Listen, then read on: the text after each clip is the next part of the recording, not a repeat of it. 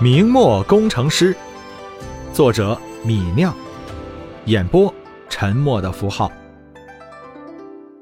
第十八章，以批发价格谈好了原材料，李直制造肥皂的成本就大幅度降低了，从八文半降到了六文半。以如今一个月六万五千块肥皂的量，这每个月。就节约了一百三十两银子。订好了原材料，李直转到了城里的锅店街，定做了十口半丈宽的深底大锅，让人第二天送到了家里。趁着还没有天黑，他又转到竹器街，买了五十个半米长、宽两寸深的竹器盒子，用来盛放冷却风干的肥皂。忙完了这些。李直才回到家里，虽然忙了一天，十分疲惫，但李直仍然十分有精神。李直猜测，大概是自己在这明末的事业蒸蒸日上，给自己一种兴奋感，支撑着自己的精神。穿越前，做工业设计师为人打工的时候，李直的精神可没有现在这么好。今天，李直没有在家做肥皂。李兴和母亲郑氏二人做了三百多块肥皂，也是忙得晕头转向。此时见李直回家，李兴便是一阵抱怨：“我和娘忙得精疲力尽，哥哥你倒是溜出去买东西做大爷了。”李直对这个大大咧咧的弟弟也没什么办法，只能付诸一笑。晚饭是白米饭和一大盘猪肉丝炒白菜，李直二叔和李老四也是一起吃饭。这个时代的家猪不吃饲料和瘦肉精，肉质十分鲜美。五口人边吃边聊，吃得十分香甜。吃饭的时候，李直就对郑氏说道：“娘亲，如今我要扩大生产，还要招十来个人，你看看。”老爷那边有没有合适的人手？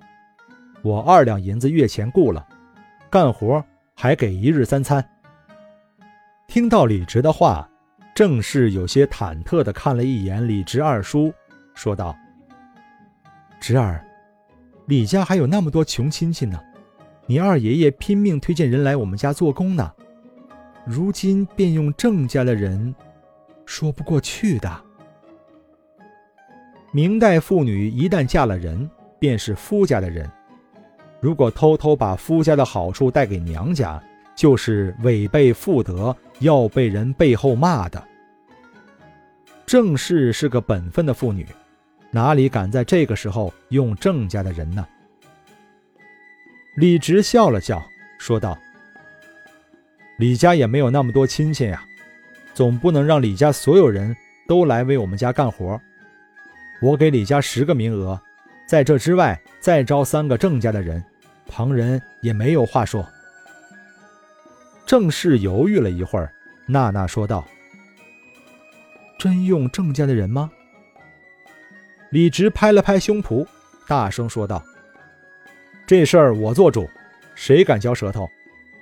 娘亲，你待会儿就去老爷家和老爷说了，让他明天推荐三个人来。”李直的二叔见李直拍胸脯，也跟腔说道：“嫂子莫要担心，只用三个郑家的人，没有人会议论的。”郑氏这才转口说道：“也是，只用三个人，别人也不会说什么。”笑了笑，郑氏说道：“那你老爷可要高兴坏了，你那几个表兄都是穷哈哈。”一个月赚二两银子，还管饭，要把他们高兴坏了。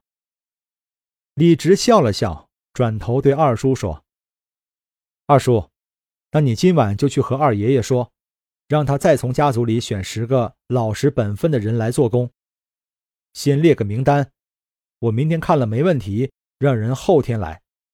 待遇还是那样，二两银子一个月，管饭。”李直再从家族里招募人手，这是实打实的好消息。李直的二叔李道见李直让自己去传好消息，满心欢喜，赶紧答应道：“好的，我待会儿就去和你二爷爷说去。”想了想，李道又说道：“今天买肥皂的人更多了，有的人一次就买七八块，五百块肥皂，早上一个半时辰就全卖完了，好多人排队排好久都买不到。”肥皂是个划时代的产品，越来越火爆，在李直的意料之内。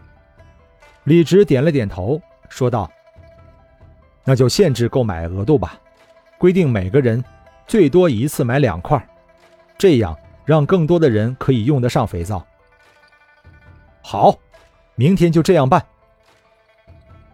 安排好了店里的事情，李直就专心吃起了晚饭。晚上。李直带着李兴继续做肥皂，直到做满五百块才吹灯睡觉。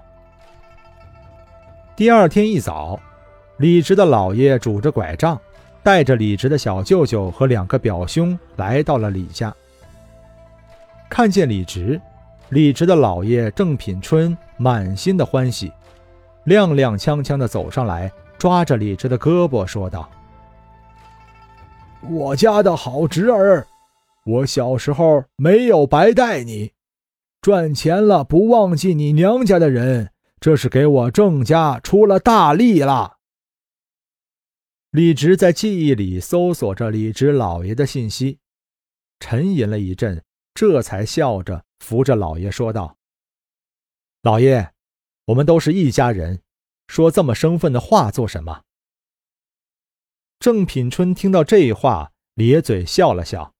用力握了握李直的胳膊，这才指着李直的小舅舅说道：“你小舅郑远在酒楼里给人打砸烧火，一个月只有一两月钱。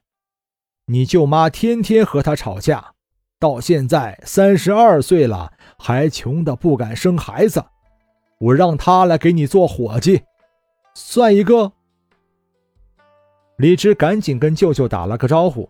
说道：“小舅来，自然是好的，算一个。”见李直和自己打招呼，站在那里有些紧张的郑源脸上一红，尴尬的点了点头。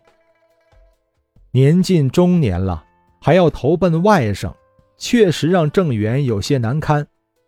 不过见李直答应让他来赚这二两银子，郑源脸上一喜，站在那里欢喜的搓着手。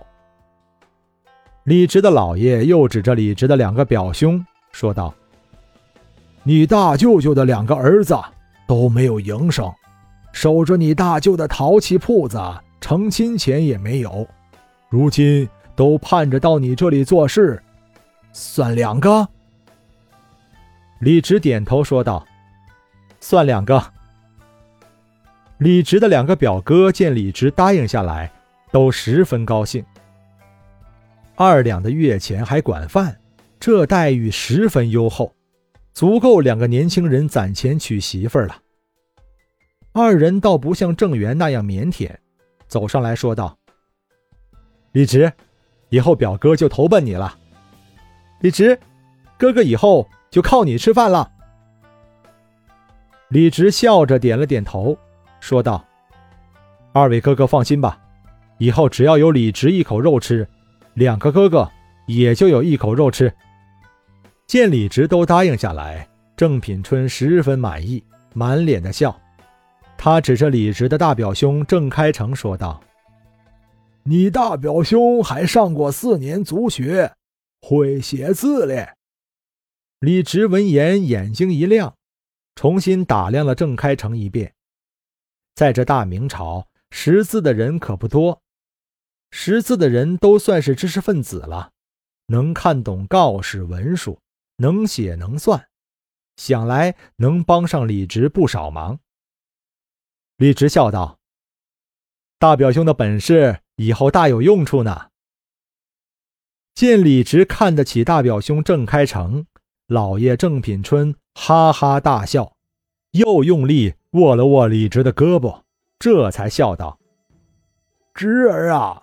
我是看着你长大的，想不到你现在都这么出息了，这么快就还了你爸的债，又经营起这么大的产业，不得了啊！拄着拐杖，郑品春笑道：“要是你爹还在，看到你现在的样子，一定十分高兴的。”